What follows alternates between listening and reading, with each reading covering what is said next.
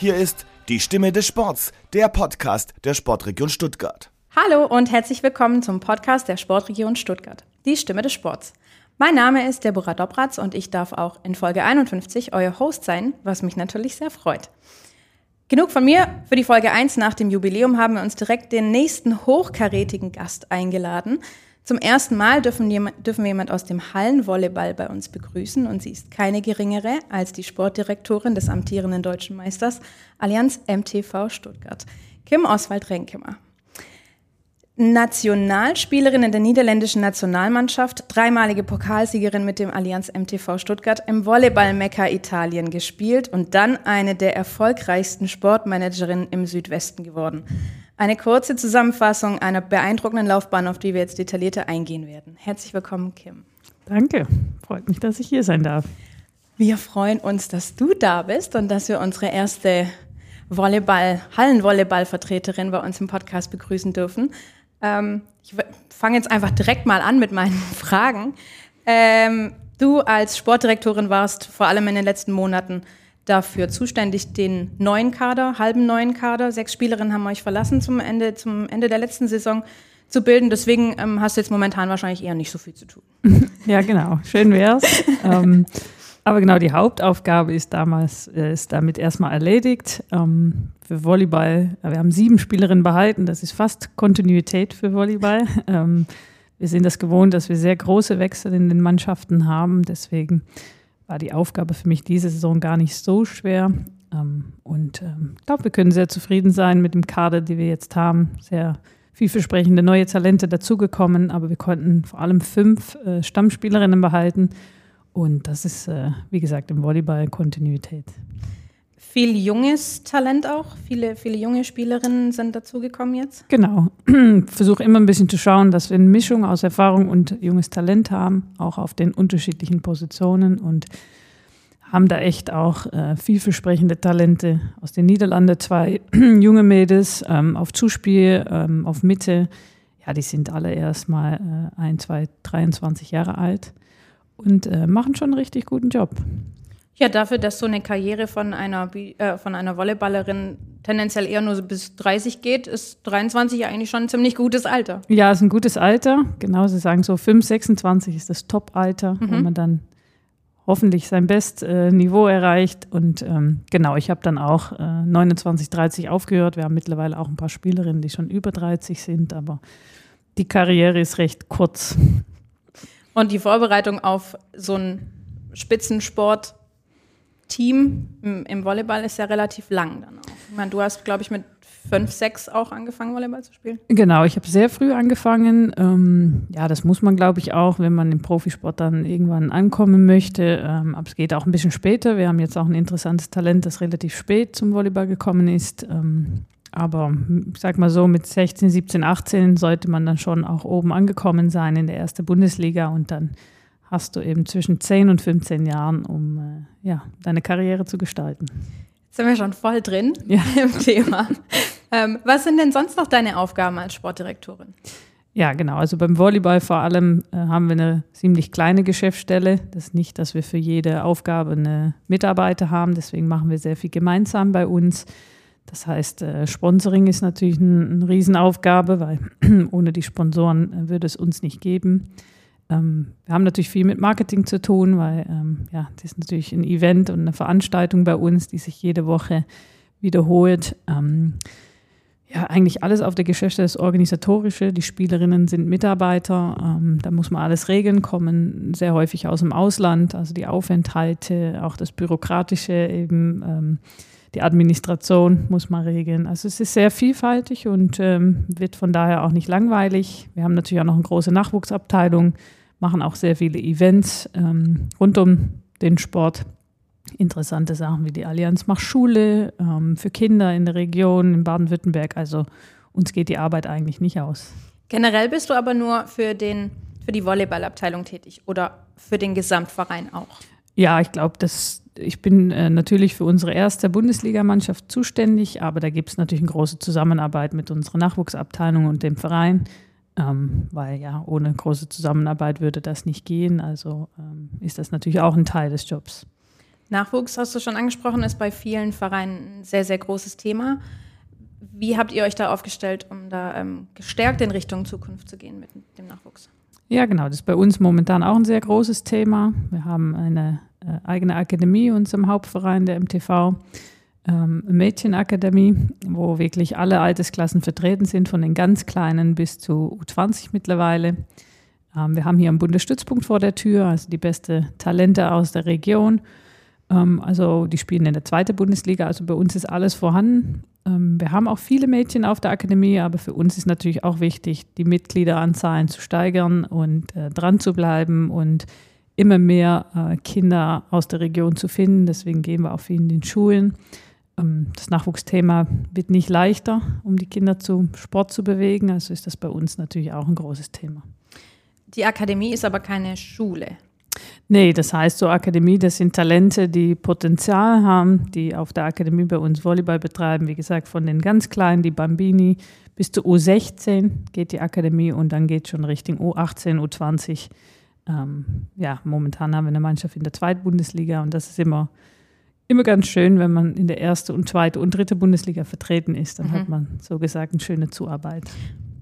Würdest du denn selber gerne nochmal auf dem Court stehen? Nee, mittlerweile nicht mehr. Äh, klar, bei so Top-Spiele, wenn die Halle dann äh, pickepacke voll ist, dann, ja, dann hat man schon noch, ich, das wird immer kribbeln, weil ja, Volleyball ist meine Leidenschaft, aber ähm, manchmal spiele ich kurz äh, mit unserem Trainer ein bisschen Ball und dann merkt man einfach, dass das nicht mehr so gut aussieht, wie es früher mal aussah und dass ich mich besser mal nicht mehr auf dem Spielfeld bewege. Ähm, das würde ich, glaube ich, kein Training mehr überleben mittlerweile. Wenn nicht auf dem Feld, dann vielleicht daneben. Was war denn die Intention oder die Überlegung, Sportdirektorin zu werden und nicht Trainerin?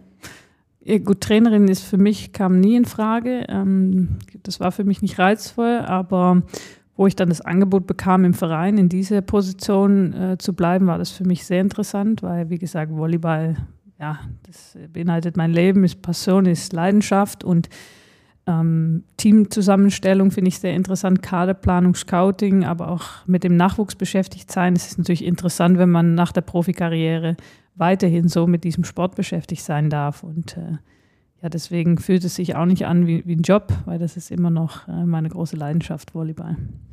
Du bist aber damals schon ins kalte Wasser geworfen worden, so ein bisschen. Ne? Kinderpsychologie eigentlich studiert. Ja, was ganz also anderes. Ähnliches. Ähm, genau. ich glaube, den Studiengang gibt es hier in Deutschland nicht so. Genau, richtig. Ja, also eigentlich was ganz anderes vorgehabt. Vielleicht auch zurück in die Niederlande und dann, äh, aber gut, so wie das halt ist, kommen manchmal ganz andere Sachen und äh, gehen Türe auf. Und das hat sich hier, hat sich eine Tür aufgetan und ich bin sehr froh, dass ich äh, ja, diesen Job damals bekommen habe und ihn bis heute mit viel Spaß äh, ausfülle.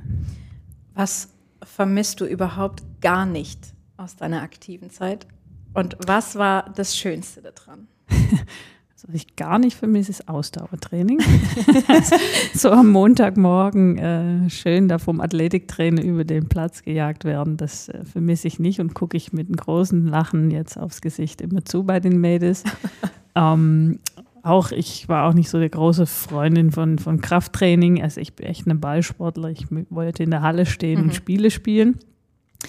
Ähm, was man so vermisst so ein bisschen, ist das Mannschaftsgefühl, weil es ist doch echt schön, mit einer Mannschaft an einem Ziel zu arbeiten und das dann am Ende vielleicht so zu erreichen, so Meisterschaft gewinnen als Mannschaft, die interne Prozesse in so einer Mannschaft, äh, die vermisse ich teilweise schon, obwohl ich ja auch noch sehr nah dran bin und äh, ja, natürlich diese Topspiele für volle Halle, wie den Supercup, fast 5000 Zuschauer, ja, das, das ist doch wohl das Schönste als äh, Sportler. Die Teams werden immer wieder neu zusammengewürfelt. Wie entsteht denn dann da so ein, so ein Teamgefühl? Muss man sich da einfach auch als, als Person viel, viel mehr drauf einlassen und viel offener sein, vielleicht auch als in anderen Sportarten beispielsweise? Ja, das ist äh, auch vielleicht das Schwierigste, dass man immer neue Mannschaften zusammenstellen muss und die ähm, wieder an den gleichen Zielen arbeiten. Und auch mit das Wichtigste, vor allem auch im Frauenvolleyball. Ähm, viele können natürlich sehen, die kann gut Volleyball spielen, aber am Ende im Frauenvolleyball ist diese Teamharmonie, das Zusammen ist das Wichtigste, um wirklich Titel zu gewinnen. Und das ist jedes Jahr wieder sehr spannend, weil mit jeder neuen Spielerin ist wieder eine neue Harmonie da. Und da, da von daher haben wir auch viel Zeit für Teambuilding, dass sie viel gemeinsam machen und dass die Ziele des Vereins auch Ziele der Mannschaft sind, dass die von denen ähm, formuliert werden und nicht von uns im Sinne nicht, ah, du spielst jetzt hier und unser Ziel ist es, Meister zu werden. Also nee, die Mannschaft muss sich seine eigenen Ziele formulieren, zusammen mit den Trainern und das jedes Jahr wieder aufs Neue. Deswegen wird es auch nicht langweilig, weil jedes Jahr fängt das eigentlich wieder ganz von vorne an und das ist ganz spannend. Was wären dann so Teambuilding-Maßnahmen, die ihr gemeinsam macht? Eigentlich ganz unterschiedliche Sachen. Einfach äh, Sachen miteinander machen, aus, außerhalb der Comfortzone, mal weg, irgendwo übernachten. Ich glaube, das Wichtigste ist, dass man sich richtig gut kennenlernt, weil wir haben auch viele Spielerinnen aus unterschiedlichen Kulturen da. Ähm, jede erwartet einen anderen Umgang. Ja, eine Spielerin aus Serbien ist einen anderen Umgang gewohnt als eine Spielerin aus der Niederlande. Mhm. Und man muss sich kennenlernen, wissen, hey, wie möchte meine Teamkollegin angesprochen werden, was funktioniert gut bei ihr und bei ihr eben nicht. Das muss auch ein Trainer herausfinden und deswegen machen wir in der Vorbereitung vor allem sehr viel gemeinsam außerhalb vom Feld in Form vom Spiel und Spaß und Weg sein und Abenteuer. Ähm, wie gesagt, Ziele formulieren und äh, dass man sich findet. Und ja, da versuche ich natürlich auch immer drauf zu schauen, was passt gut zusammen. Aber da ist auch viel Glück dabei. Da gibt es einfach Mannschaften, da passt es und es gibt Mannschaften, wo es eben nicht passt. Und äh, ich behaupte, vor allem im Frauensport ist das ein sehr wichtiger und großer Teil des Erfolgs. Ja, es ist nicht ganz so einfach, ein, ein, ein, ein Haufen, ich nenne es jetzt mal einen Haufen von ja. Frauen, ähm, harmonisch unter einen Hut zu bekommen. Aber ich glaube, dass das halt auch so ein bisschen die, die, den Weitblick der Spielerin selbst auch voraussetzt. Ja, also viele Spielerinnen wissen natürlich, was von denen erwartet mhm. wird und die, die sind diese Lebensstile auch gewohnt. Mhm. Ähm, trotzdem, man hat natürlich ein bisschen Erfahrung gesammelt über was gut zusammenpasst und was nicht, an Kulturen, an Menschen. Ähm, da haben wir schon unsere Strategien und Ideen. Also es ist nicht einfach mal zusammengewürfelt und wir haben zwölf gute Talente gefunden oder 14 und ähm, das nicht, aber klar, so ganz im Vorfeld kann man das nicht abschätzen, wie es dann zusammen funktioniert. Und das Wichtigste bei uns ist einfach wirklich, wie möchte der andere behandelt werden und wie ist es kulturell bei denen normal und dass wir versuchen, uns daran anzupassen. Das heißt, Kaderplanung ist so ein bisschen wie Schach wie Schach, ein großes Schachspiel sogar und auch nicht so ein ganz leichtes Schachspiel, weil ähm, bin ja dann auch immer nicht der Einzige, mhm. die an den Spielerinnen ran ist. Du hast natürlich an der einen Seite das Talent der Spielerin, aber das erkennen natürlich die meisten im Volleyball. Das ist nicht so schwierig. Und dann versucht man natürlich der Charakter herauszufinden und dann noch herauszufinden, passt diese Charakter in unserem Struktur, in die Mannschaft, die wir schon haben, passt es bei den Spielerinnen und das Letzte ist vor allem, finde ich, das Schwierigste. Wie funktioniert denn dann so ein, so ein Scouting? Das machst du sicherlich nicht alleine. Du hast schon gesagt, du hast ein, Team, wenn auch klein, um dich rum. Ja. Ähm, wie, wie würde so ein, so ein Scouting oder wie hat es in den letzten sechs Monaten stattgefunden? Was habt ihr gemacht? Genau, also Scouten an sich macht schon ich zusammen mit den Trainer vor allem. Ähm, und wir haben natürlich auch noch einen Analyst im Sinne Scouting, die die Daten aufbereitet. Heutzutage gibt es zum Glück über Online-Datenbanks, wo man Videos anschauen kann. Also man muss nicht äh, hinterherfliegen, um die Spielerinnen kennenzulernen. Und ähm, das reine Scouting ist einfach das Anschauen, wie eine Spielerin spielt. Wie gesagt, wie gut sie manche Sachen kann. Aber das ist das Einfachste. Charakter ist eben auch schauen, wie reagieren die Spielerinnen im Spiel auf bestimmte Situationen wie feiern sie einen Punkt, wie verhalten sie sich nach Fehler, wie ähm, man spricht dann natürlich auch mit Leuten aus dem Umfeld, alten Trainern, mit die die gearbeitet haben und versucht somit natürlich herauszufinden, mit welchen Charakteren man zu tun hat. Mhm. Ähm, ich habe dann immer viel Kontakt mit den Spieleberatern, versuche aber auch immer ein, zweimal mit der Spielerin selbst zu sprechen, ähm, weil das ist auch wichtig für mich, um einen Eindruck zu bekommen. Und dann äh, weiß man durch Erfahrung ein bisschen, wie Spielerinnen aus unterschiedlichen Kulturen ticken, wie die Volleyballkultur dort ist und wie das bei uns passen würde. Und ähm, das heißt, man passt immer auf, dass man nicht zu viele Spielerinnen aus einem Land hat. Ähm, es ist immer gut, wenn eine gute Mischung da ist, damit sie sich zusammenfinden. Und da gibt es dann so ein paar kleine Tricks, die man sich über die Jahre erarbeitet hat und dann hoffentlich mit Erfolg. Wie zieht man in Anführungsstrichen Spielerinnen denn nach Deutschland? Ich meine, Italien, Türkei sind äh, Länder, wo Volleyballspielerinnen sehr, sehr, sehr, sehr gut von ihrem Sport leben können und alle wollen, glaube ich, hin. Du warst auch in Italien. Ja. Ähm, es ist schon noch mal ein bisschen eine andere Liga. Ja, absolut. Ähm, Also Geld ist nicht die Überzeugung in, in Mhm. Deutschland. Aber wir sind erstens für Talente ein sehr schönes Sprungbrett, weil ähm, die deutsche Liga wird noch viel Zeit im Training und technischen, äh, ja, in technischen äh, investiert. Das heißt, die Spielerinnen können hier an sich selbst arbeiten. Italien, Türkei, das sind Ligen, wo nur noch erwartet wird, dass man das zeigt, was man kann, dass man Titel gewinnt. Reine Leistung. Genau, deswegen ist Deutschland für Talente, glaube ich, das perfekte Land, um anzufangen. Deswegen haben wir auch immer sehr viele junge Talente. Und dann ist Deutschland natürlich ein Land, wo sportlich ähm, sind wir auf einem sehr guten Niveau und wir bieten halt auch ein sehr sicheres um Umfeld. Das ist in Italien und der Türkei nicht immer so. Da muss man schon bei den Top-Vereinen spielen, wird das auch alles perfekt organisiert sein. Und das schätzen natürlich manche Spielerinnen auch sehr. Und das sieht man auch, dass wir manche Spielerinnen jetzt schon sechs Jahre da haben, weil das Umfeld eben passt, das Leben neben dem Volleyball schön ist, aber sie hier auch wissen, okay, das, was ich versprochen bekomme, das, das kriege ich auch und alles ist gut organisiert. Unsere Hallen und unsere Zuschaueranzahlen und so, da, da liegen wir schon ganz weit vorne in Europa. Aber klar wollen viele nach uns auch mal nach Italien und äh, wenn sie das können, kann ich das eigentlich auch nur empfehlen. Wie war es denn für dich damals in Italien zu spielen? Ich meine, es war, war wahrscheinlich auch ein bisschen chaotisch. Du hast schon mal gesagt, man hat immer mal wieder so ein bisschen auf sein Gehalt gewartet und, und äh, 13 Uhr war nicht 13 Uhr, sondern 13.45 Uhr und so. Aber wie war es denn generell für dich in Italien zu spielen? Ja, es war schon eine sehr schöne Erfahrung. Also die Liga ist wirklich sehr, sehr stark. Das heißt, man jede Woche wird man herausgefordert, das Beste zu geben, sonst äh, kannst du jedes Wochenende verlieren.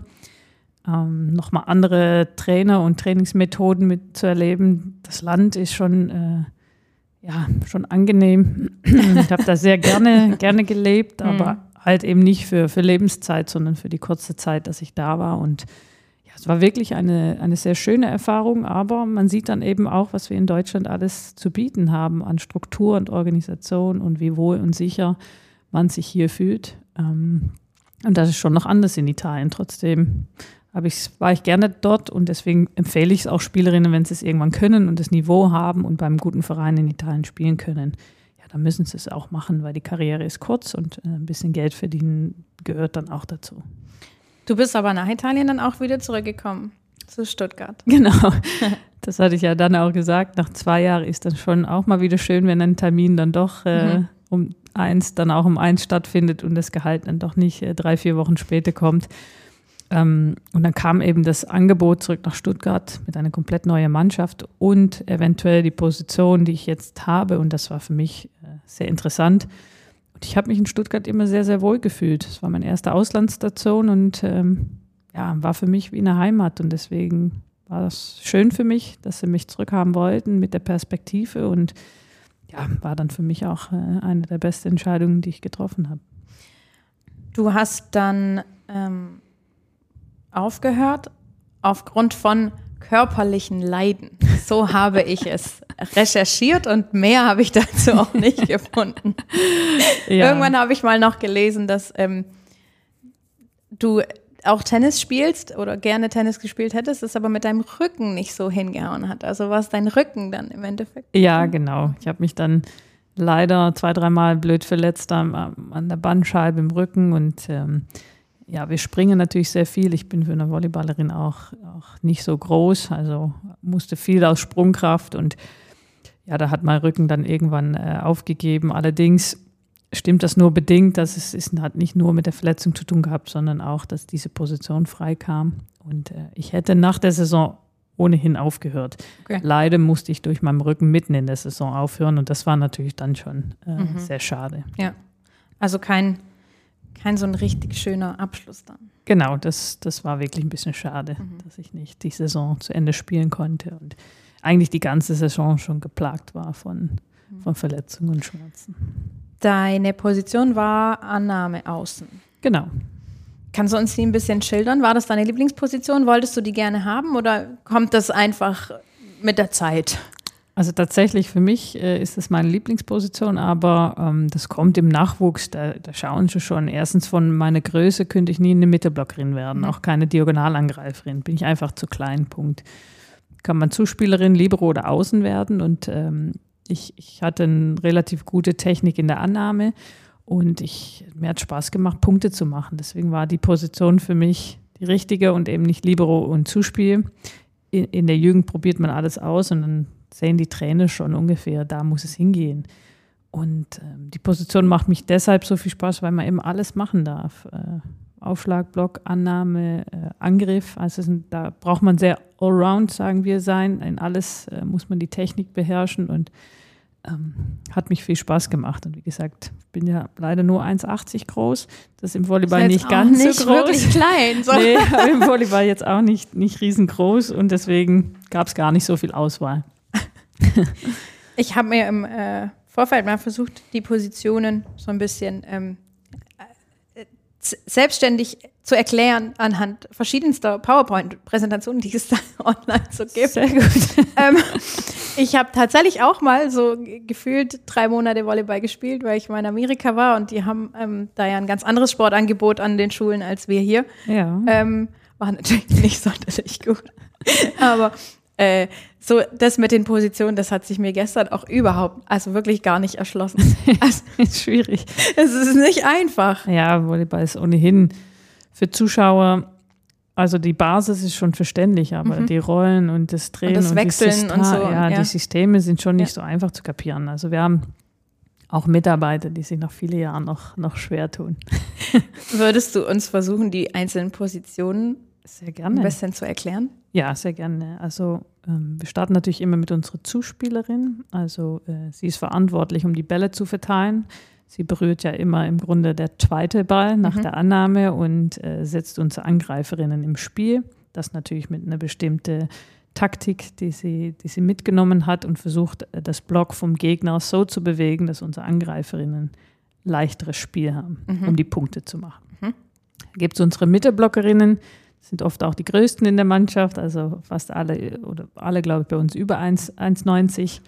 Die stehen im Mitten vom Feld und die sind hauptsächlich verantwortlich, unser Block zu organisieren ähm, und natürlich über die Mitte anzugreifen. Und da gibt es dann auch wieder zwei unterschiedliche Mitterblockerinnen, aber das, das wird zu kompliziert für heute. Wir lassen das mal als Mitterblockerinnen stehen. Da gibt es die Außenangreiferinnen, davon stehen immer zwei auf dem Feld. Ähm, die sind äh, links am Netz. Die machen, wie gesagt, sind verantwortlich für die Annahme im Hinterfeld mitzusteuern und eben der Angriff vorne am Netz und machen eigentlich alles, weil ähm, die sind die ganze Zeit auf dem Feld. Und ähm, wie gesagt, sowohl im Aufschlag, Annahme, Abwehr, Block und Angriff ähm, sind die dabei gibt es unsere Diagonalangreiferinnen, bei uns ja sehr einfach zu erkennen. Die sind mhm. hauptsächlich für den Hauptangriff zuständig, also für die, für die Punkte machen. Da haben wir eine ganz besonders gute äh, da. Die, die stehen meistens im rechten Seite vom Feld und äh, die gibt man eben auch die schwierige Bälle. Die haben meistens viel Kraft, viel Höhe und äh, sind dafür zuständig, die Bälle da am Boden zu schmettern. Da haben wir noch ein Libero, die sieht man oft, äh, weil die ist ein Stück kleiner mhm. hat und hat ein anderes Trikot, Trikot an. an. Also die, ist, die ist einfach zu erkennen. Das ist unsere Annahme- und Abwehrspezialistin. Also die organisiert das ganze Hinterfeld, sowohl in der Annahme als im Abwehr, wo jede zu stehen hat, wer welchen Ball nimmt. Und ähm, ja, so gesagt, die kommt nicht ans Netz, übernimmt mittlerweile auch teilweise Zuspiele. Wenn unsere Zuspielerin einen Abwehrball macht, übernimmt sie die Zuspiele. Aber die schlägt zum Beispiel nicht auf, die, die wechselt im Hinterfeld mit unserer Mitteblockerin. Mhm. Das ist mal ganz einfach erklärt, mhm. die Positionen. genau, da lassen wir es mal für heute dabei. Ähm, wir kommen gleich noch so ein bisschen auf, auf das äh, generelle Volleyballthema ähm, Allianz MTV. Ähm, was, was ist denn für dich der größte Unterschied an ähm, den Niederlanden, dem Sportangebot dort, dem Leben dort zu hier in Deutschland? Ui. Und warum fühlst du dich hier so wohl? das ist eine spannende Frage. Also Holland ist doch noch ein sehr sportaffines Land. Also es wird Sport gelebt. Und wir haben eine Kultur, die nicht nur fußballbedingt ist. Also wir haben im Vorfeld auch schon ein bisschen über unsere Eisschnellläufe gesprochen, mhm. über es gibt sehr viele unterschiedliche Sportarten, wo wir wirklich fanatisch unterwegs sind. Hockey, ähm, auch in der Nationalmannschaft Volleyball sind wir gut dabei, Frauenfußball. Also es gibt, gibt viel Angebot im Sport. Und äh, was ich vor allem gut finde in den Niederlanden ist das Angebot Sport und Bildung. da haben wir sehr viele Angebote, dass man gut studieren kann und Profisport betreiben kann. Wir haben sogar, hm, glaube, einen Turner bei uns, der auch Medizin studiert und was eigentlich unmöglich erscheint, wird es möglich gemacht. Dann ist natürlich Niederlande ein kleines Land, das heißt, wir haben alles sehr zentral organisiert in einem großen Campus in Anheim, äh, Papendal, wo alle olympische Athleten äh, trainieren, in die Schulen gehen, im Internat leben, also schon ein recht gutes Angebot. Also eigentlich ähm, ein sehr schönes Sportland und ich finde auch, die, die Niederlande macht das auch gut. Im Olympia sind wir, Winterspielen sind wir gut, in dem Sommerspielen auch für so ein kleines Land eigentlich gut dabei. In Deutschland ist es alles ein bisschen bürokratischer und schwieriger zu organisieren, eben auch weil, wir, weil es so ein großes Land ist.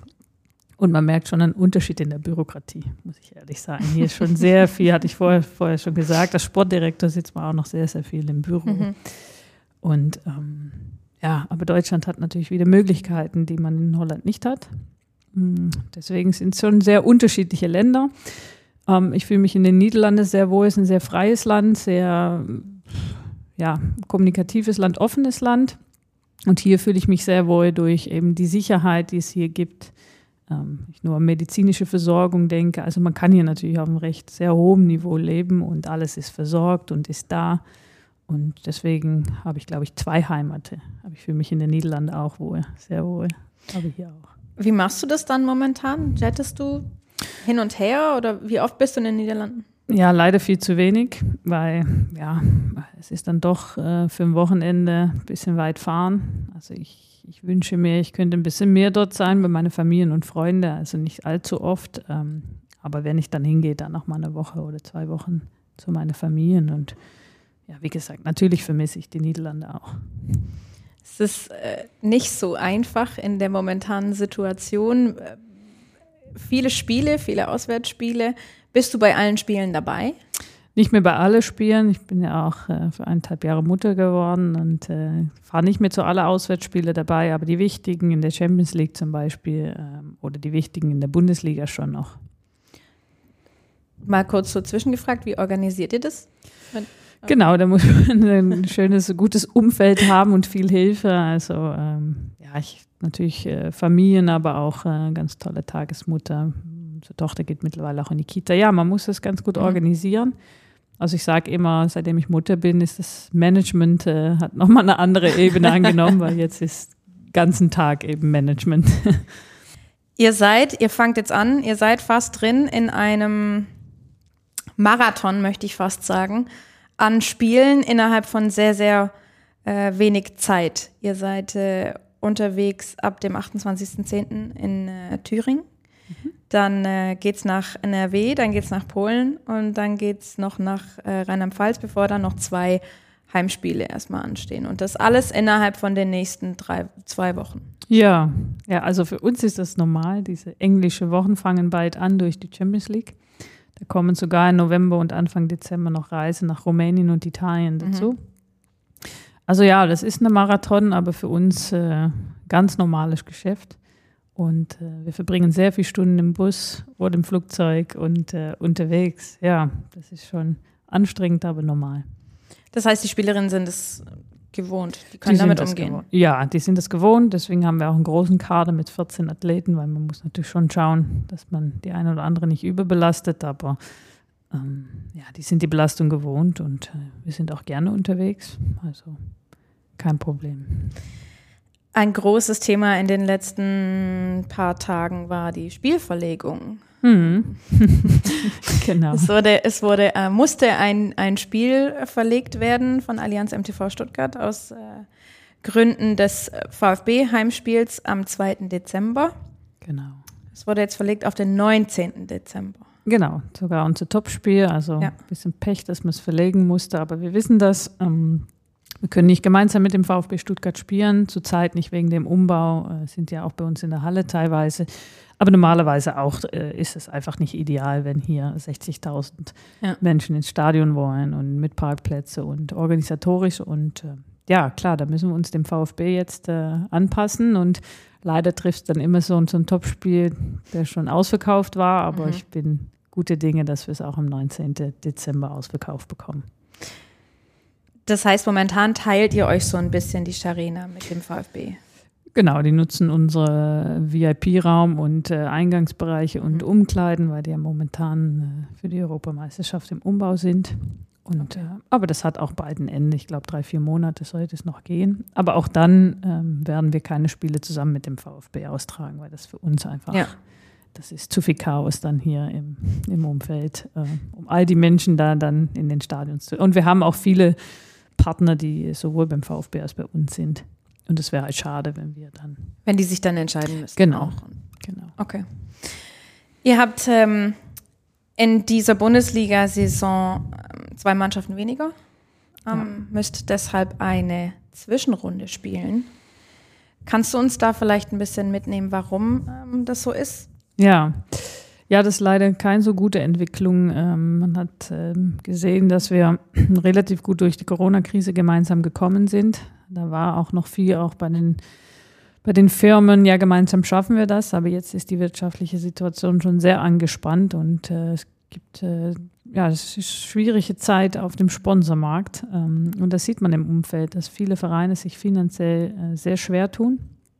Und ähm, wir haben ja auch eine neue Liga gegründet, die zweite Bundesliga Pro, eben um wieder mehr Auf- und Abstieg in den Volleyball hinzubekommen. Aber für manche Mannschaften war es dann auch interessant, in diese zweite Bundesliga Pro zu spielen, ähm, da da mehr sportliche, interessante Spiele sind.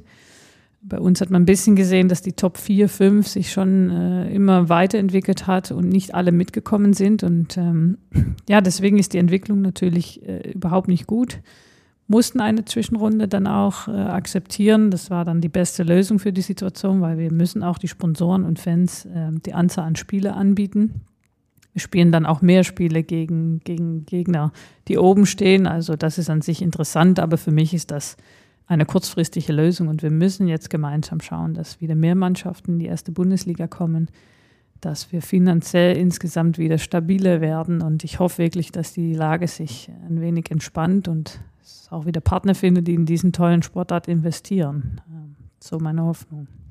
Das heißt, äh, ein oder zwei Mannschaften haben sich dazu entschieden, gar keine Lizenz für die erste Bundesliga zu beantragen. Genau, der Straubing ist letztes Jahr äh, im Insolvenzverfahren gekommen und Erfurt hat sich entschieden, die Zweitbundesliga Pro anzumelden. Und es gibt ja noch mehr Mannschaften, die momentan sehr in Schwierigkeiten sind, wo die Lizenzen erst äh, teilweise einen Tag vor Spielbeginn äh, erteilt worden sind. Und ja, wie gesagt, die, die Lage ist angespannt und wir müssen gemeinsam schauen, dass wir ähm, das wieder verbessern, weil das ist natürlich schon wichtig, auch für uns. Jetzt hast du gerade schon angesprochen, dass die ersten fünf Mannschaften, vier, fünf Mannschaften in der ersten Bundesliga tatsächlich so ein bisschen ein, ein eigenes Niveau spielen. Ähm, jetzt habt ihr noch, noch mehr Spiele. Und wie, wie, wie, fun wie funktioniert es dann im Team, das Team so heiß zu halten, dass, dass sie dann trotzdem noch denken, ja, ja, klar, ich, das sind die Besten und ich will die besiegen, aber ich habe sie letzte Woche gerade erst im Supercup eigentlich besiegt. Ja, also das ist das Spannende. Die Zwischenrunde ist für uns neu, haben wir noch nie gespielt. Ich hoffe eigentlich auch, dass es nur dieses Jahr so ist. Ähm, damit verliert die Hauptrunde natürlich ein Stück weit an Wertigkeit, weil man kann alles in diese Zwischenrunde wieder aufholen oder eben seine Situation auch verschlechtern insoweit. Also das, das kann ich eigentlich noch nicht beantworten, wie die Spielerinnen das angehen. Die finden es grundsätzlich interessant, diese Spiele auf Augenhöhe. Das ist ja auch spannend, auch für die Zuschauer zu sehen, dass man vorher nie weiß, äh, wer gewinnt. Aber andererseits spielt man natürlich jetzt sehr häufig gegen Schwerin und gegen, gegen Potsdam und ähm, muss ich äh, am Ende der Saison bewerten, wie die Zwischenrunde war. Aber für mich äh, persönlich, wie gesagt, müssen wir zurück zum alten Bundesliganiveau und das mit 12 bis 14 Mannschaften. Und das müssen wir irgendwie hinbekommen. Ihr habt jetzt schon den Supercup gewo- gewonnen. Mhm. Ähm, das ist äh, der beste Weg wieder Richtung einem Double oder einem Triple. Der Druck mal ein bisschen. Ja, also was Bisschen wäre ich für eine Druck. Fragestellerin, wenn ich die nicht stellen würde? Ja, genau. Also der Supercup hat mich richtig gefreut, weil den haben wir äh, tatsächlich nur einmal gewonnen und war auch sehr überrascht, ähm, ja, wie gut wir da schon gespielt haben. Auch ein sehr schönes Event. Das haben die Kolleginnen aus Schwerin wirklich sehr, sehr toll organisiert. Für fast 5000 Zuschauer in Rostock. Das ist übrigens arg weit mit dem Bus. also, War zwei ich- Tage unterwegs. ja, das war schon. eine Reise. Da fliege ich lieber dann nach Polen. Ähm, nee, aber das war sehr schön und das ist, glaube ich, äh, auch echt ein schöner Start der Saison für so eine neue Mannschaft. Das gibt Selbstvertrauen und äh, Freude und Spaß an die nächsten Aufgaben. Und ähm, ja, somit äh, ist ein Double oder Triple ähm, rein theoretisch drin. Na, ich meine, der SWR hat dich schon zur Meistermacherin gemacht. Also. naja, klar, ist es immer unser Ziel, die drei äh, deutsche Titel äh, dafür zu kämpfen. Es gibt aber gute Konkurrenten auf dem Markt. Der Pokal ist auch immer so ein bisschen Glückssache mhm. mit der Auslosung, aber selbstverständlich wollen wir versuchen, auch die anderen beiden Titel äh, anzugreifen.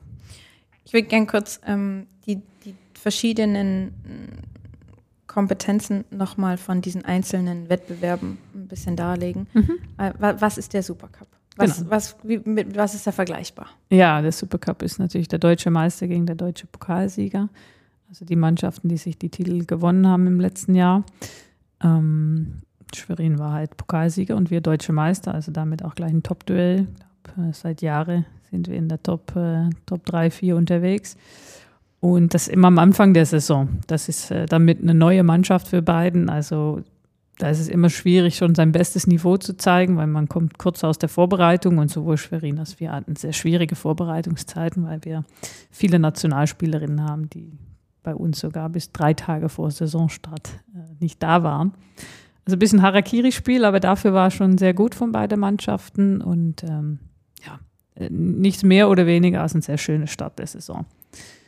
Dann diese deutsche Pokal, das ist schon ein sehr wichtiger Titel. Der ist auch ein großes Event hier in Deutschland. Das wird seit Jahren in der SAP Arena in Mannheim ausgespielt, das Finale.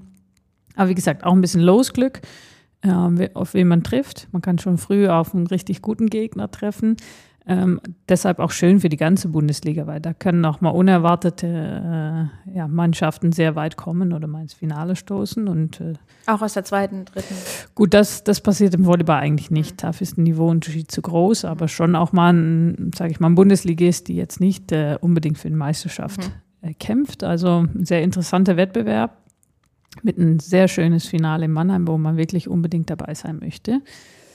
Und dann für uns, glaube ich, der wichtigste Titel ist die Deutsche Meisterschaft, die auch, äh, da muss man ja auch drei Spiele gewinnen, also maximal über fünf Spiele ausgespielt. Und dann sieht man natürlich schon echt das wirkliche. Genau, ja, man spielt dann im Playoff, genau, und im Finale dann äh, Best of Five, also dreimal gewinnen. Und dann, dann ist es auch wirklich ein sehr ehrliches Wettbewerb, weil man dreimal jemand besiegt, besiegt, dann glaube ich, darf man auch sagen, hatte man die beste Mannschaft und das bei uns wir extrem spannend. Ich glaube, wir sind jetzt drei, dreimal Meister geworden, mhm. wovon zweimal in fünf Spiele und mhm. einmal in vier Spiele. Also wirklich tolle Serien und freut jeder sich drauf. Und das versuchen wir natürlich zu erreichen, dieses Finale spielen zu dürfen.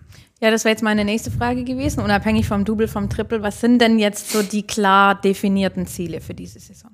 Ja, ich glaube, bei uns sind die Ziele mittlerweile immer gleich. Wir wollen die Titel angreifen und wenn möglich ein, zwei Titel auch in der Saison gewinnen. Ob das jetzt Supercup, Pokal oder Meisterschaft ist. Und ähm, wir werden alles dran setzen, dass wir auch in einem Pokal- oder Meisterschaftsfinale wieder teilnehmen dürfen und mit unseren Hauptkonkurrenten hoffentlich äh, am Ende mit dem Pokal dazustehen.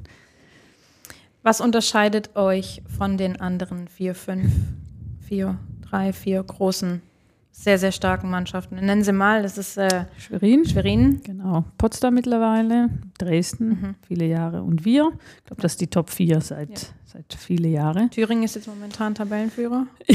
genau. Wir machen auch wirklich ja. Äh, seit Jahren einen richtig guten Job mit relativ kleines äh, Budget. Also muss er eigentlich ein Kompliment machen. Äh, suchen sich immer oder gute Mannschaften aus. Ja, Schwerin und Dresden sind Traditionsvereine. Die sind schon äh, 25, 30, 35 Jahre in der deutschen Bundesliga. Also äh, sind sehr, sehr gut aufgestellt, sowohl in der Erstbundesliga als im Nachwuchsbereich, machen da schon sehr, sehr viele Sachen richtig. Haben sehr treue und langjährige Partner, auch städtische Partner, ähm, gutes, gute Budgets. Also das sind schon die Top-Clubs seit Jahren. Um, ähm, wir und Potsdam sind ein bisschen neuere Vereine. Also ich glaube, Potsdam und wir sind so ungefähr gleich in der gleichen Zeit aufgestiegen.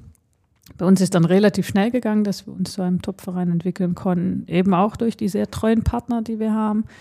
Durch diese Bau der Arena konnten wir uns sehr schnell entwickeln und auch Mannschaften zusammenstellen, die Titel gewinnen und äh, ja, sind jetzt, glaube ich, auch wirklich ein echter Hauptkonkurrent von Schwerin und Dresden.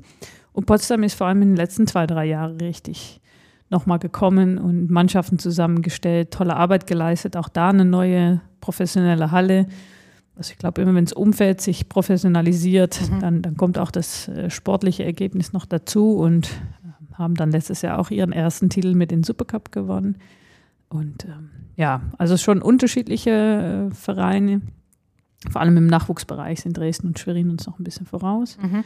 Aber mittlerweile vom Titelgewinn äh, ja, gehören wir sicher mit dazu. Ähm, es gibt äh, den Kader vom, von Allianz MTV Stuttgart, das sind drei, zehn Mädchen. 14 mittlerweile. Wie viel, wie ist der Anteil ähm, in der deutschen Bundesliga? Wie viele Deutsche in Anführungsstrichen müssen es sein? Wie, wie wenig dürfen es sein? Ja, also wir haben äh, keine Ausländerregelung. Also bei uns ist das wirklich noch frei zu gestalten. Mhm. Ähm, es gibt auch viele Länder, die so eine Regelung schon haben. Wir haben sie nicht, aber wir versuchen. In vielen anderen Sportarten gibt es die Regelung ja auch schon. Genau. Also ich glaube, wir haben aber im Nachwuchsbereich ähm, im deutschen Volleyball äh, viel Arbeit vor uns, dass so eine Regelung auch sinnvoll einzusetzen wäre. Ähm, aber jeder versucht natürlich, die deutschen Talente, die es gibt, auch gut unterzubringen. Mhm. Wir auch. Wir haben auch gute deutsche Talente. Ähm, müssen auch daran arbeiten, dass wir selbst mehr deutsches Talent produzieren. Äh, ist tatsächlich ein bisschen ein schwieriges Thema und äh, ist auch nicht jede gleiche Meinung, ob man das jetzt benötigt oder eben nicht. Ähm, insgesamt sind es, äh, wenn du mich fragst, zu wenige deutsche Spielerinnen auf dem Markt und zu wenige deutsche Spielerinnen unterwegs in den Top-Mannschaften. Auch bei uns gibt es halt Spiele, ähm, wo, wo keine oder wenige Deutsche auf dem Feld stehen, aber es muss auch genügend deutsche Spielerinnen geben, um die Mannschaften damit zu füllen. Also momentan ist das äh, frei bei uns. Und deswegen ist es jedes Jahr unterschiedlich und haben wir mehr ausländische Spielerinnen als deutsche. Das jetzt mal ähm, zum Abschluss gebracht. Ihr habt in dieser Saison mit einem neuen Trainer gestartet, ähm, aufgrund von ähm, Krankheit von Tore. Ja. Ähm, wie war das für euch in der Geschäftsstelle? Wie war das aber auch für die Mädchen, die jetzt noch da sind? Ja. Ja gut, die Mannschaft habe ich ja ähm, noch mit äh, Tore Alexandersen zusammengestellt. Ähm, und Konstantin Bitter haben wir dazu geholt. Erstens äh, mit der Gedanke als Co-Trainer von Tore Alexandersen, als, als zukünftige neue Haupttrainer. Ähm, und ja, leider musste Tore doch früher aussteigen und äh, ist Konstantin Bitter gleich in die Rolle des Haupttrainers gerückt und äh, das macht er hervorragend und äh, ist ein junger Trainer, mit dem wir wieder viel Zukunftsperspektiv sehen und äh, ja, ich kann nur sagen, dass es bisher äh, sehr zufriedenstellend läuft. Und ich glaube, für ihn auch eine schöne Herausforderung und die nimmt er sich an. Und deswegen äh, passt das so. Und äh, aber trotzdem bleibt es natürlich schade, dass äh, durch Krankheit den alten Trainer jetzt nicht mehr, nicht mehr bei uns sein kann. Habt ihr noch Kontakt? Ja, jeden Tag. jeden Tag. Ja? Ja, ja. Es, äh, im Hintergrund natürlich noch da und äh, teilweise auch noch hier in Stuttgart. Und okay. klar, wir haben eigentlich fast jeden Tag Kontakt noch. Ist aber schon ein, auch ein emotional aufgeladenes Thema. Weil auch ja. ähm, Crystal hatte ja ähm, in sehr jungen Jahren ähm, eine Krebserkrankung. Ja. Ja, das ist, äh, das ist auch sehr emotional. Ich habe mit Toren sich drei Jahre sehr, sehr eng gearbeitet und dann hat man auch eben ein sehr gutes Verhältnis. Ähm, ja, ein toller Kollege und das ist nicht schön mit anzusehen, was so eine Krankheit mit einem Menschen macht. Und ähm, aber es ist die Realität, damit äh, müssen wir umgehen. Wir wussten das auch, wo wir ihn geholt mhm. haben, dass er die Krankheit hat, ist er immer sehr offen mit umgegangen und ja, trotzdem äh, ist es natürlich echt unschön und äh, relativiert auch viele Sachen wieder. Du hast vorhin schon angesprochen, dass die Spielerinnen stellenweise äh, in den Nationalteams unterwegs waren, ähm, kurz bevor die Saison angefangen hat. Wie viele haben euch da gefehlt? Wie viele waren weg? Wie, du hast, hast es, glaube ich, auch in der Presse mal kurz äh, anläuten lassen, dass es ein bisschen unglücklich war, alles so, dass äh, sehr viele Spielerinnen gefehlt haben, dass sehr viel Aufwand dahinter steckt. Ja. Kannst du uns das ein bisschen erklären? Ja, also mindestens die Hälfte der Mannschaft hat gefehlt. Ähm, ja, die Top-Mannschaften wollen natürlich auch die Nationalmannschaftsspielerinnen, weil die bringen eine gewisse Qualität mit.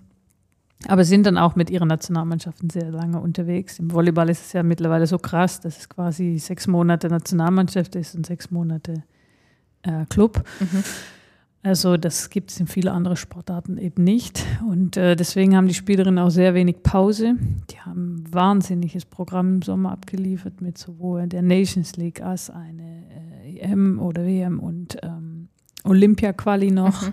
Äh, oder EM und Olympia-Quali. Also es war Wahnsinn. Die haben, glaube ich, in den letzten zehn Tagen dann nochmal sieben, acht Spiele absolviert und ähm, kamen dann vier Tage vor Bundesliga-Start wieder zu uns. Also das ist schon sehr krass im Volleyball, muss man ehrlich sagen. Und äh, das erfreut uns auch nicht immer als Club, aber man will eben natürlich auch die beste Spielerin. Und dann äh, ja, hat man eben eine schwierige Vorbereitung. Muss man Opfer bringen. Ja, das ist äh, wirklich so. Als Club muss man Opfer bringen, ja. Es ist aber schon immer so gewesen, dass, dass das so 50-50 aufgeteilt war oder war das früher anders? Nee, das ist schon im Volleyball so gewesen, obwohl es kommen immer mehr Turniere dazu. Mhm. Ähm, ich, ich, kritisiere das auch immer ein bisschen, weil ich äh, finde, man muss auf die Athleten schauen und es ist manchmal schon ungesund, wenn die nur zwei Wochen im ganzen Jahr mhm. Pause machen können und sonst nur durchgängig spielen und von, von überall hinfliegen, weil die Nations League ist ja wirklich überall auf der Welt. Die fliegen einmal von Asien nach Europa und nach Brasilien und hin und her. Ähm, und das Clubs bekommt man ja nichts dafür, für die Abstellung von den Spielerinnen an den Nationalmannschaften. Ist halt so im Volleyball. Ähm, Glaube ich, äh, ändern wir momentan nicht so viel daran. Die deutsche Herren-Volleyball-Nationalmannschaft hat sich tatsächlich noch qualifiziert für die Spiele ja. in Paris 2024. Ja. Die Damen haben es noch nicht geschafft. Die haben jetzt noch die Möglichkeit, sich über die Weltrangliste zu qualifizieren. Das niederländische Team ebenfalls. Genau, ja. Kannst du uns da ähm, ein bisschen mitnehmen, wie das funktioniert mit der Qualifikation dann über die Weltrangliste und wie, wie sieht die Saison denn generell in Richtung Paris 2024 aus? Ist sie verkürzt oder ähm, läuft sie direkt bis Paris rein oder wie, wie ist das? Ja, genau. Also äh, zur Qualifikation hatten wir jetzt das große Olympia-Qualifikationsturnier. Ähm, da haben bei der Herren wirklich wahnsinnige Leistung sich direkt qualifiziert, unerwartet, also eine richtig schöne Überraschung und gut fürs Volleyball in Deutschland. Ähm, die holländische Damen gerade daneben gegriffen, die konnten sich im letzten Spiel noch qualifizieren. Und die Deutschen äh, haben es nicht geschafft auf Olympia-Qualifikation. Und jetzt geht es, ist neu nach Weltrankingliste. Es gab auch schon mal andere Qualifikationsmöglichkeiten, äh, aber jetzt geht es nach äh, Weltrangliste. Und ähm, man spielt nächsten Sommer noch die Nations League, wo man noch weitere Punkte sammeln kann. Und dann äh, sind es eben die, die als Höchste auf der Weltrangliste stehen. Und genau, ich glaube, dass Niederlande eine sehr, sehr guten Chance hat. Ich glaube, dass für Deutschland sehr schwer wird, sich noch zu qualifizieren, weil eben sehr gute Länder wie China und Italien sich überraschenderweise nicht qualifiziert haben.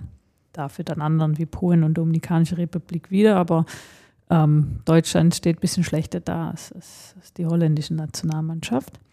Und unsere Saison ist tatsächlich verkürzt. Also wir müssen die gleiche Anzahl an Spiele in noch kürzere Zeit absolvieren, ähm, weil wir früh abstellen müssen für die Nations mhm. League und dann natürlich äh, für die Olympiade. Das heißt, wann, wann endet die Saison? Spätestens am 28. April. Oh. Ja, genau. Also ähm, ja, wie gesagt, gleiche Anzahl an Spielen, noch wenige Zeit. Das heißt, am 28. April ist spätestens das Fünfte Finale. Spiel im Finale. Fünf, nein. Ja, genau. ja. Das ist dann natürlich noch krasser mit, den, mit, den, mit dem ja, Termindruck. Ja, das, das, wie gesagt, das kritisiere ich immer. Ähm, aber ist halt so. Die Nationalmannschaften sind da sehr wichtig und äh, es ist eben noch ein Nations League vor Olympia. Das muss dann auch alles. Und Olympia fängt schon früh an. Also genau, ist unser Olympiazyklus da immer sehr kurz welche, welches Herz in deiner Brust bei den Olympischen Spielen wird ja, also schlagen? Beide wahrscheinlich. Ja, ich freue mich für beide. Ja. Da, ich, ich, bin Niederländerin und werde auch die holländische Nationalmannschaft anfeuern und das habe ich auch im Herzen. Ähm, aber ich freue mich auch sehr für Deutschland und dass die deutschen Männer es geschafft haben und wir da auch mit sehr viel Freude zuschauen und das tut einfach das Volleyball in Deutschland allgemein gut. Was ist der große Unterschied oder was ist der für dich das Schönere jeweils an den unterschiedlichen ähm, Geschlechtern im Spiel? Im Spiel, ja, genau. Also ich finde, bei den Frauen ist es äh, diese längere Rallyes, diese viele Abwehraktionen, ähm, finde ich sehr schön und interessant. Ich, ich gucke äh, liebe Frauenvolleyball. Äh, Männervolleyball ist natürlich sehr explosiv, viel Kraft, viel Athletik. Ähm, Ähm, kommt aber auch immer mehr Abwehraktionen dazu. Ist auch sehr spannend zum Zuschauen, aber ist tatsächlich unterschiedlich und ein bisschen Geschmackssache, was, äh, was einem mehr gefällt. Warum gibt es keine Männermannschaft? Hier in Stuttgart. Mhm. das ist eine Frage, die ich eigentlich nicht beantworten kann. Äh, es gibt natürlich Männermannschaften, aber nicht äh, auf dem Niveau. Und wir beim MTV fokussieren uns tatsächlich nur auf Mädchen. Ähm, aber keine Ahnung, ich befasse mich nicht so mit dem Männervolleyball. ja, es hätte ja sein können, dass der, dass der MTV da vielleicht. Hätte sein können, so. ja. ja. Da müssen wir beim MTV nachfragen. ähm, ich ähm, denke, dass man bei euch auf den Social Media Plattformen die Spiele auch wieder sehr gut verfolgen kann. Das ist äh, für mich, ich finde es immer ganz spannend, da dann durchzuscrollen und auch zu sehen. Das ist, finde ich, ganz arg toll. Ihr habt aber auch in diesem Jahr, oder nicht ihr speziell, aber die Liga hat in diesem Jahr einen neuen Streaming-Partner. Ja. DYN, DIN. DIN, ja, Din. dein, dein, ja. Dein. Genau. Ja. Ähm, was erhofft ihr euch ähm, davon? Wobei das ja dann natürlich auch zu bezahlen ist. Das heißt, es gibt noch ein paar ähm, Spiele, die sind im Free TV empfangbar bei Sport 1. Genau. Und ähm, der Rest läuft dann bei Genau, bei Dein oder bei uns noch bei Sport 1 Extra. Mhm. Also die Dein-Plattform ist, glaube ich, eine sehr interessante mhm. Plattform äh, für alle, sage ich mal, Randsportarten. Also da erwarte ich relativ viel davon und glaube ich, können wir auch sehr gut vermarkten. Wir bei den Damen haben noch die Situation mit Sport 1, dass wir noch im Free TV sind. Das ja. ist bei den Männern ja nicht so, die sind schon ja. voll auf Dein. Also wir haben da, sind da eigentlich noch Kooperationspartner mit dem Sport 1, für uns auch wichtig, die Spiele im Free TV.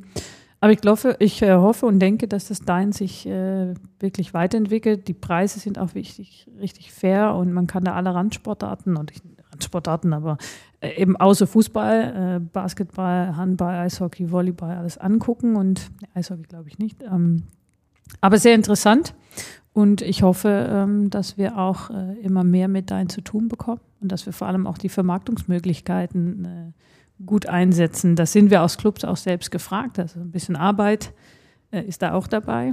Aber ich glaube, die Möglichkeiten sind, äh, sind gut. Ist es sinnvoll jetzt, also nochmal eine Streaming-Plattform? Es gibt ja schon sehr, sehr viele Streaming-Plattformen, die, die rein nur Sport machen. Ich, Telekom, Magenta zum Beispiel, The Zone, ja. ähm, Amazon Prime macht auch sehr, sehr viel Sport. Wie, wie sinnvoll ist es da jetzt nochmal einen neuen Streamingdienst mit ins Boot zu ziehen, als zu sagen, vielleicht gibt es ja die Möglichkeit, mit einem bestehenden schon eine Kooperation zu machen? Ja, das sind sehr gute Fragen und das haben wir ja auch im Vorfeld alles gefragt und äh, die, die deinen Plattformen oder die, die das aufgerichtet haben, haben mich schon überzeugt, weil es ist dann schon eine andere Plattform. Es ist eben für all diese Sportarten, die nicht so sehr im Rampenlicht stehen mhm. wie das Fußball. Es ist sehr übergreifend, dass man mit einem äh, Abonnement viele Sportarten anschauen kann. Es ist sehr einfach, die Qualität ist sehr gut.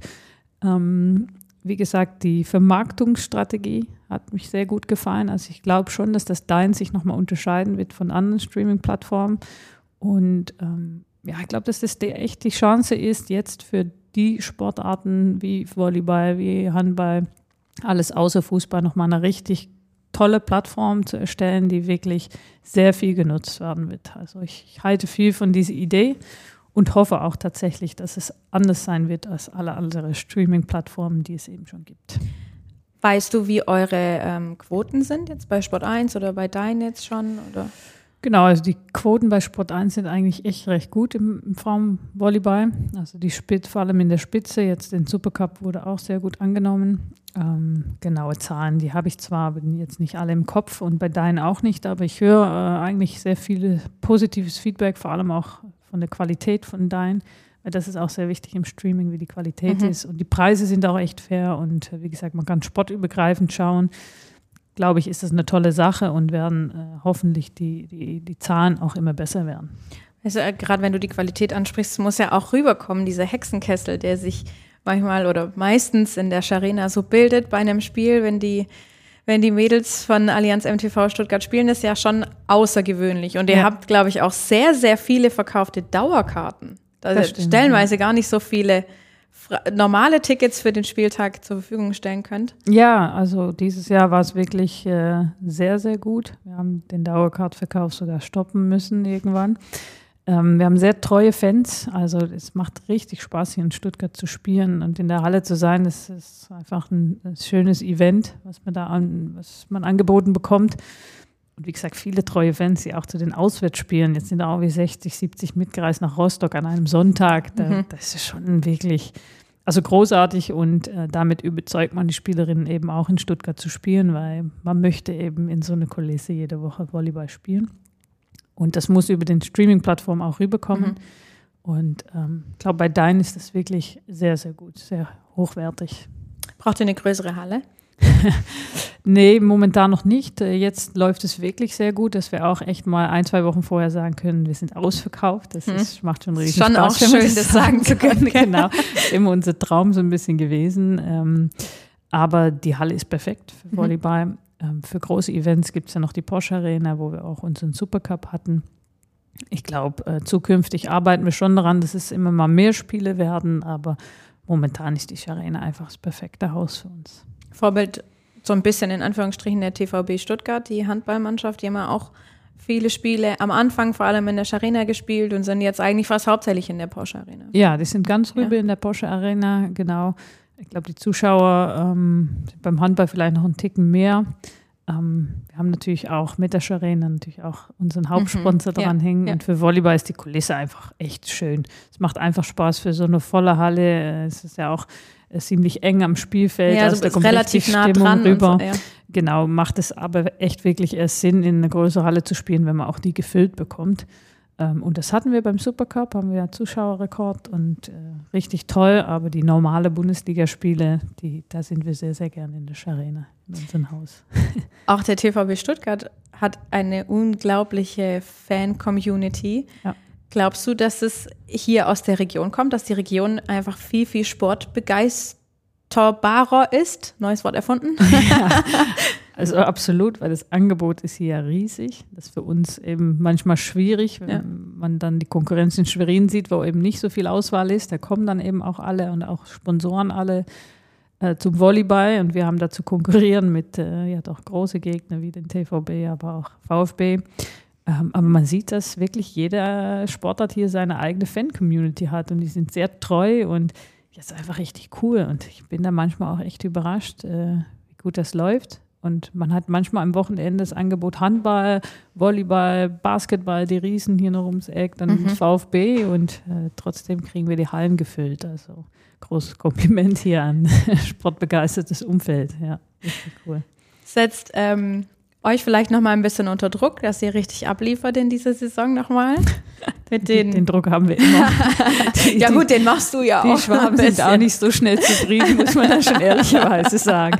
Wenn man dann mal schon Meister wird, dann äh, erhoffen sie sich das sicherlich auch ein zweites und drittes Mal. Und äh, genau. Hintereinander am besten. Ja, ich glaube, die Schwaben möchten immer gewinnen. Das passt dann zu mir. Ich möchte auch eigentlich immer gewinnen. Aber ich glaube, wir bieten auch wirklich sehr erfolgreichen Sport schon seit Jahren. Und jede weiß, wir werden wieder alles dran setzen und noch weitere Titel dieses Jahr dazu zu gewinnen. Das hoffen wir. Wir wünschen euch äh, sehr, sehr viel Glück. Dankeschön. Vielen Dank, dass ihr da wart. Ja, ihr habt mich gefreut. Ja, es ging jetzt echt schnell. Dankeschön. Stunde? Stunde, schon wieder weg. Es ist schöne Arbeitszeit. Danke. Schöne Gespräche zu führen. Ihr habt, ähm, du hast persönliche Instagram, eine, eine persönliche Instagram-Seite, dir kann man mhm. folgen. Ja, auf jeden Fall. Einfach ganz normal unter Kim Rinkemar, also keine komischen Namen. genau. Aber viel wichtiger ist unseren, äh, natürlich die Allianz MTV Stuttgart Seite, wo man dann auch alle Informationen und alles rund um die Mannschaft verfolgen kann. Und auch während den Spielen während den auf Spielen, dem Laufenden gehalten wird. Genau, so ist es. Wenn man nicht unbedingt jetzt gerade das ganze Spiel gucken kann. Viel besser ist, in die Halle zu kommen. Ja, genau. aber wenn es schon ausverkauft ist. Ja, aber äh, das steht jetzt an, dass, äh, dass wir auch mal bei einem Spiel vorbeischauen. Ja, gern. Super. Gern. Das machen wir auf jeden Fall. Schön. Ähm, vielen Dank. Ähm, Ihr dürft uns gerne Feedback geben zu der Folge, wie ihr ähm, unser Gespräch fandet, was ihr gerne sonst noch von uns hören möchtet, wen ihr gerne mal hören wollt bei uns als Gast. Ihr könnt uns schreiben auf Instagram unter Sport Stuttgart, auf Facebook unter Sportregion Stuttgart und sonst über unsere Homepage www.sportregion-stuttgart.de. Ähm, vielen Dank, dass ihr auch wieder dabei wart und uns wieder eine Stunde zugehört habt. Und dann hören wir uns beim nächsten Mal zur 52. Folge, dem Podcast der Sportregion Stuttgart. Vielen Dank und bis dannchen, eure Debbie.